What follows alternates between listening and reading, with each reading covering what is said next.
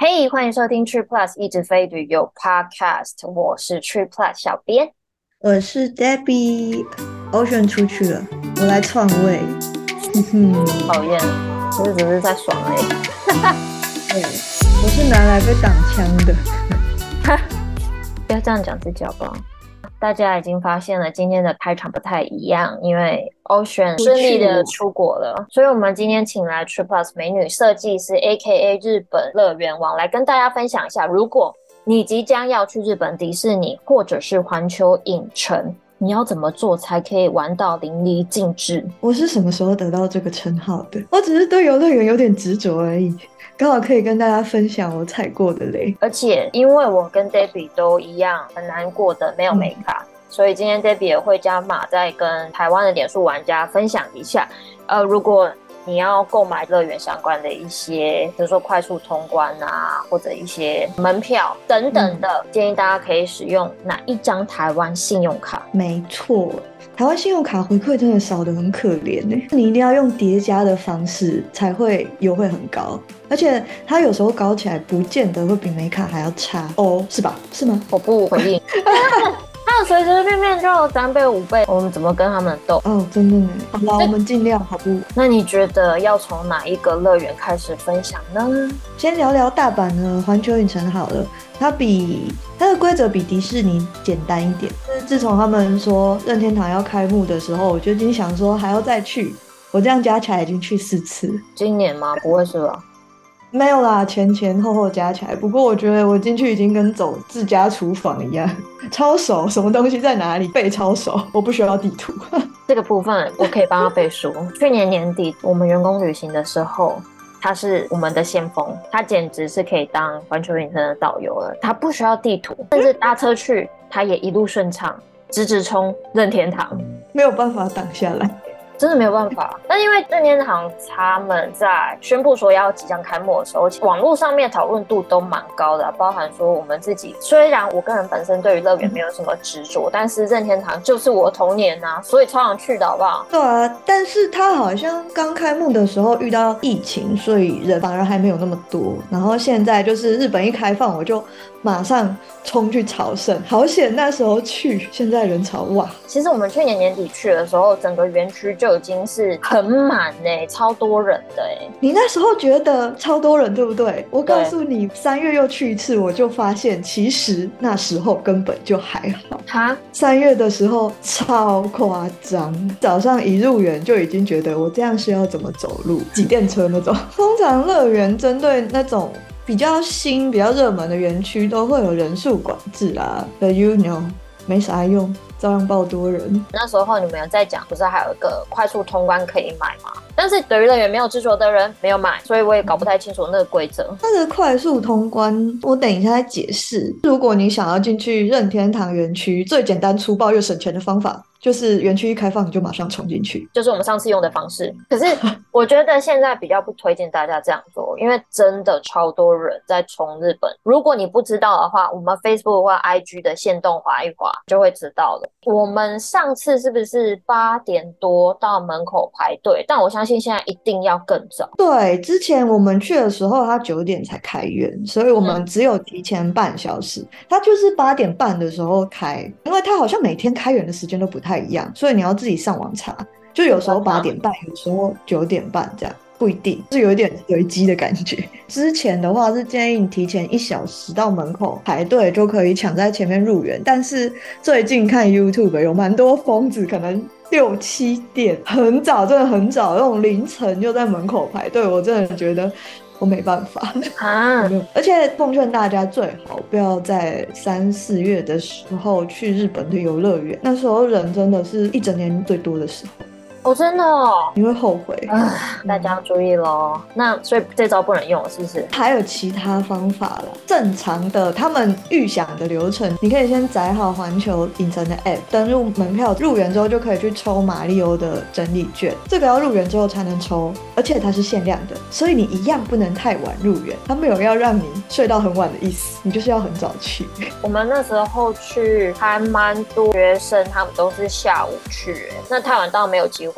下午去应该就抽完了。他发完的话，你又没有快速通关。他们好像有一个中央公园有个机器，可以跟他拿那种抽选券，它上面会有一个序号，然后官方会公布另外一组号码。如果你要莫沙马跟他一样的话，就可以进去。可是。这个我也是听人家讲的，我没有真实看到网络上有人用这种方法进去。这跟买乐透是一样的做法了，就可能他有位置，他就抽几个进去这样。想要进正天堂不容易啊，所以你会建议大家还是买快速通关，对不对？比较省时省力啊。就花钱消灾啊，你都久久才去一次，还不花钱？你不要这样讲话，我们是花钱买时间，算算自己的时薪，划算就给他们下去。其实环球影城的快速通关，如果有去查过的话，会发现它选项超级多，很多人会搞不清楚，说怎么这么多选项？它其实只有分成两种的，四项游乐设施的快速通关，或是七项游乐设施的快速通关。它是可以任选四种或七种？不是，是它组好的，有各式各样的组合，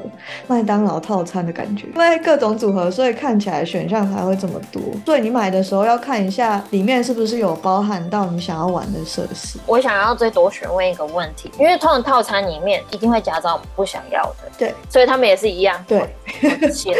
可是我觉得，因为热门的就那几个，所以其实还好啦。其他的有没有玩也不是那么介意，可能大家就只是想要玩个哈利波特或是马里奥赛车，热门的都有些组合啦。我想要我的组合里面有。哈利波特有小小兵，然后有马里奥赛车的话，会有这样子的选择吗？你就是要买七种啊，七种几乎全包，可是就是很贵，很贵哦。它就是比门票还要贵，比门票还要贵，毕竟是快速通关嘛。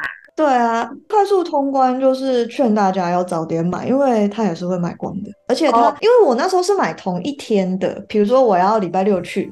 嗯，然后我可能提早两个月就买了，那时候买假设是两千块好了，再过一阵子我去看同一天的，它一样的东西变成两千五、三千，它会涨价，它居然会涨价？对，我那时候有点惊讶，我以为是固定的，结果它会涨价，所以如果要的话也是早点买会比较好。好，但是如果假设今天我的目标就是进去任天堂的话，我就选。有包含马里奥赛车或是耀西大冒险的快速通关就可以了嘛，对不对？对，你想要进哪一个园区，只要你的快速通关里面有那个园区的游乐设施，你就一定可以进去。他一定会给你一个指定的时间进去，你就不用比较抢，也不用去抽什么券，也不用提早起床，你只要 在那个时间慢慢走过去就可以了。那如果说另外一个我也想玩的话，就是也是得在园区里面排队。对对对，你还是得排。好了，反正至少有玩到一个，有省到时间。我是觉得大家如果要买任天堂的话，就买马里奥赛车啦。耀西其实就是有点像那种巡逻小火车那种嘛，就是耀西的样子的小火车，就让你逛一圈而已。我不评论，有的人很喜欢耀西。建议大家快速通关。我们既然要买下去了，既然要进去任天堂了，我们选择马里奥赛车啊。我补充一个，我是看人家讲，他是在美国那边的环球影城也有开马里奥园区。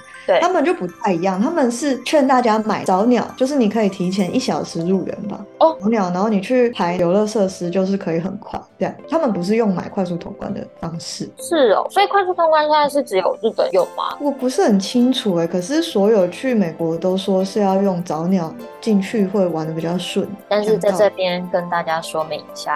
日本环球影城是没有早鸟票的哟，要不然我们全部都会买。对，反正建议大家，如果你要去日本的环球影城的话，你就选择买一下快速通关。那它有分四种跟七种的，如果你跟我一样没有什么太多的执念的话，你可以买四种。里面一个包含你想要进去的园区的游戏就可以了。嗯，然后早点买，因为它变贵。对，就是一定可以拿到入场券，不要三四月去，因为三四月去绝对是最贵的，会差到两倍哦，就是差这么多。你会建议用哪一张信用卡去买？对，买快速通关的时候就可以用到叠加优惠了。台湾像是 KKday 或是 Klook 平台都可以购买。我是用国泰世华的 Cube 卡，提醒大家，因为它的优惠是要选类别的，所以一定要切换到。去旅行才能拿到三趴的优惠，然后我们还有遇到它有一些加码回馈活动，嗯，然后 Klook 那时候消费总共可以回馈到七趴，透过 Klook 消费还可以额外拿到 Klook 自己的点数，那个点数可以用来折抵你在上面所谓未来的消费。Klook 上面的其他产品，对对对，对，它还有餐券什么，其实还蛮好用掉的了。因为像我自己是黄金会员，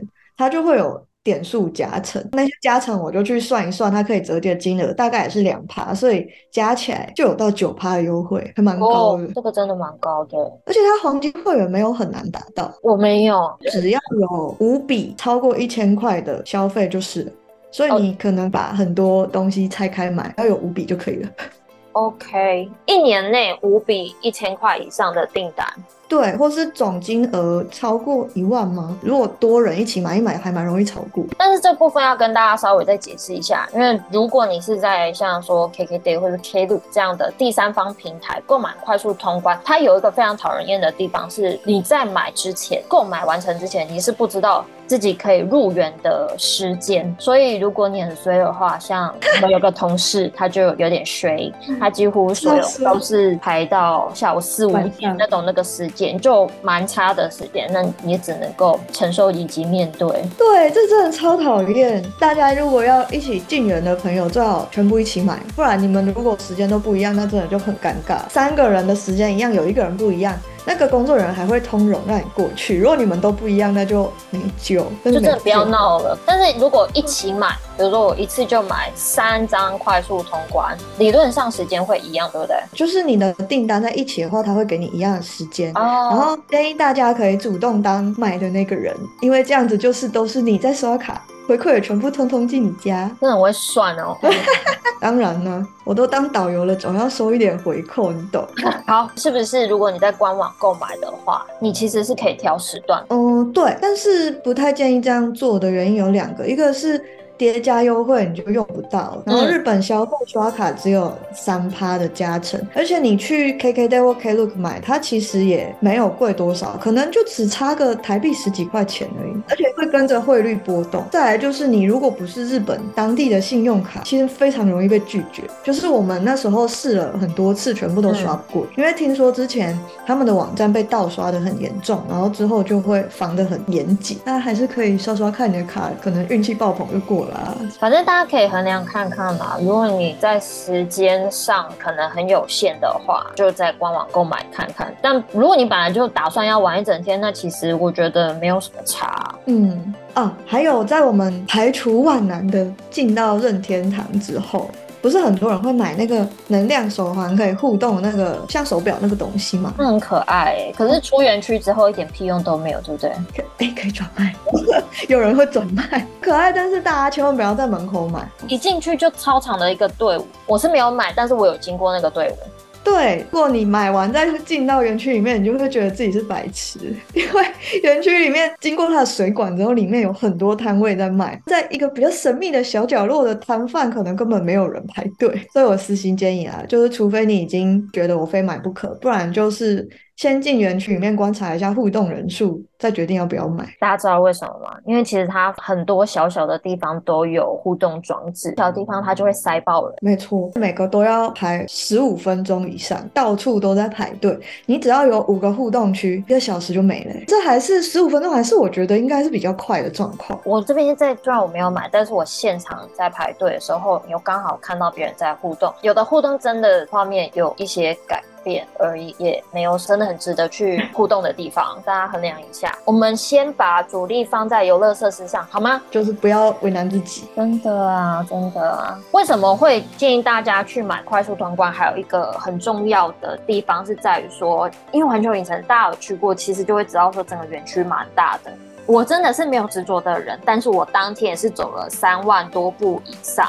当天我们去一群人，然后是来回走，所以回去饭店真的是铁腿。那你觉得三万多步啊？对啊，下午就风中残烛的人，我都不敢相信你那天走了多少哎、欸。因为我们中间就走散了，其实我没有走那么多。看来他是有他的小撇步，跟大家分享一下啊。有一个很简单的规则，它的园区正中间有一个非常大的湖，所有的主题的园区都是绕着那个湖一整圈。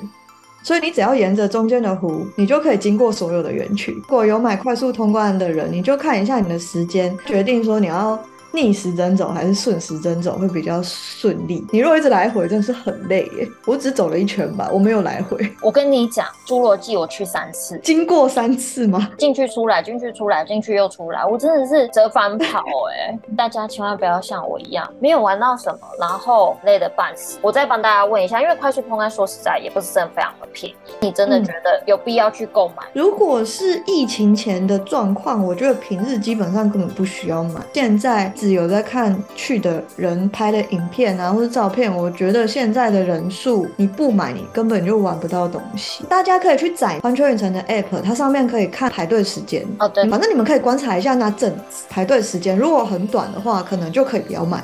但是我那时候啦，每一个都什么六十分钟、八十五分钟、一百四十分钟，有个扯，这个不买我根本就是进去当盘子。一天下来只玩三样，三样就不错了。好，如果大家暑假的时候，尤其是暑假哦，暑假你要去挑战环球影城的话，我们买一下快速通关。好，那迪士尼嘞？迪士尼它有快速通关这个东西吗？它以前叫 Fast Pass，是免费的，但是现在改成。叫尊享卡，中文啦，它叫 DPA，就是要付费的快速通关。它的操作都是需要在 App 上执行的，所以大家如果要去的话，你一定要先载好那个 App，而且要注册好账号。它现场的网络没有很好，你注册账号的过程又有一点长。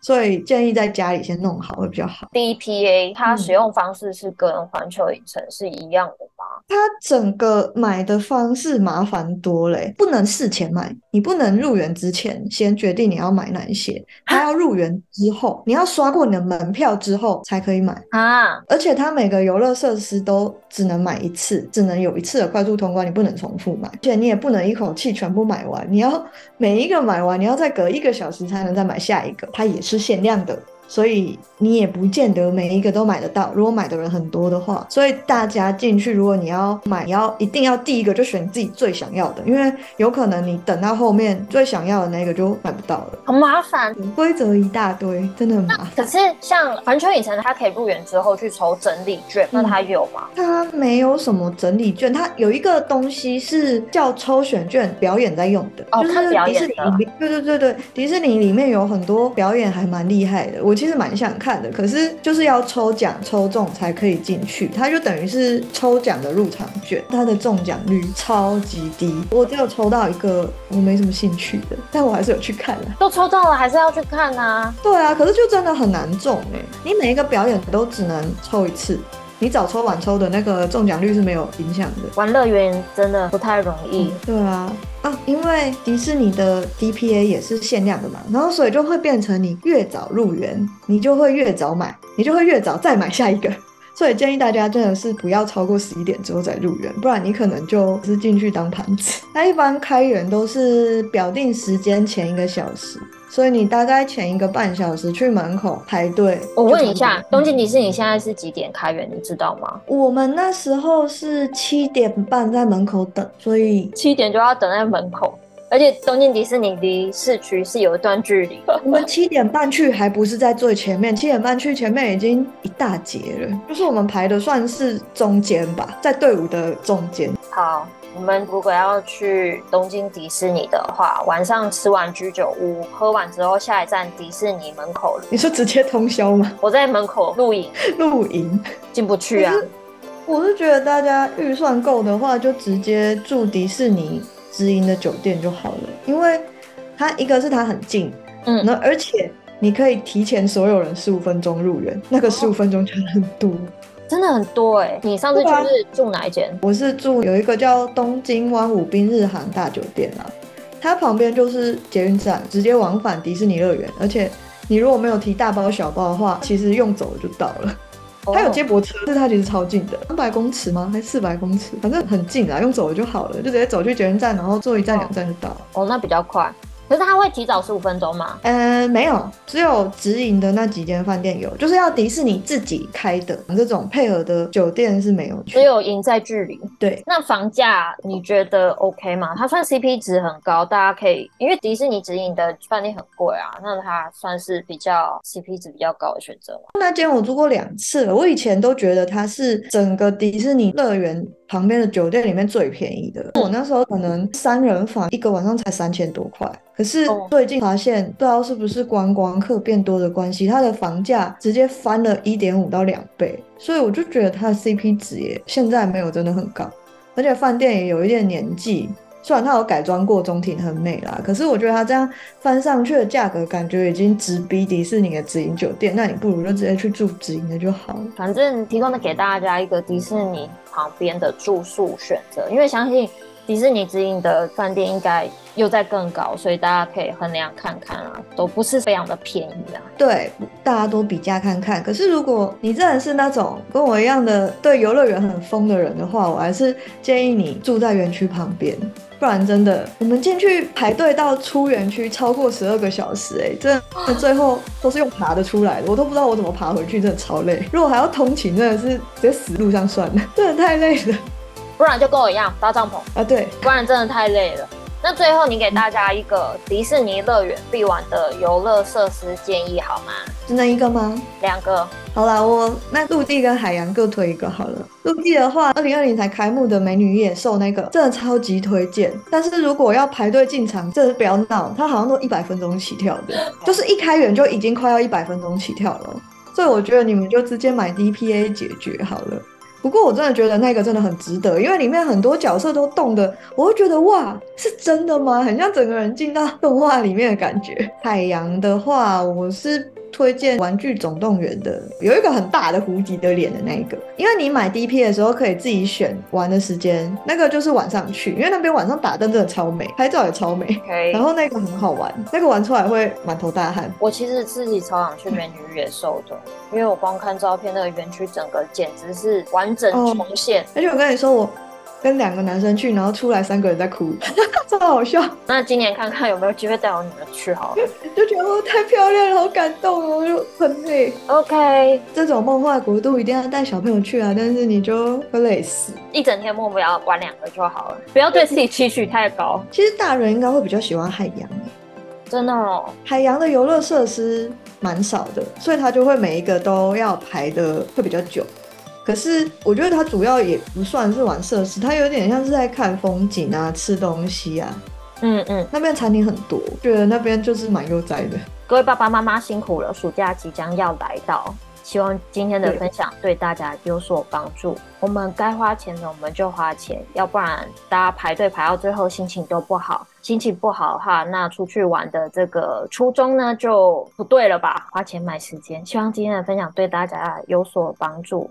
迪士尼的蛮复杂，建议重听十次，真的很复杂。我再继续去不同乐园，再写攻略文跟大家分享啦。我们迪士尼也有攻略文啊。其实 Debbie 针对乐园的一些攻略有写一些文章。那如果你听完还是非常多的不解的话，你可以点选资讯栏下面，我会把他的文章攻略放在下方。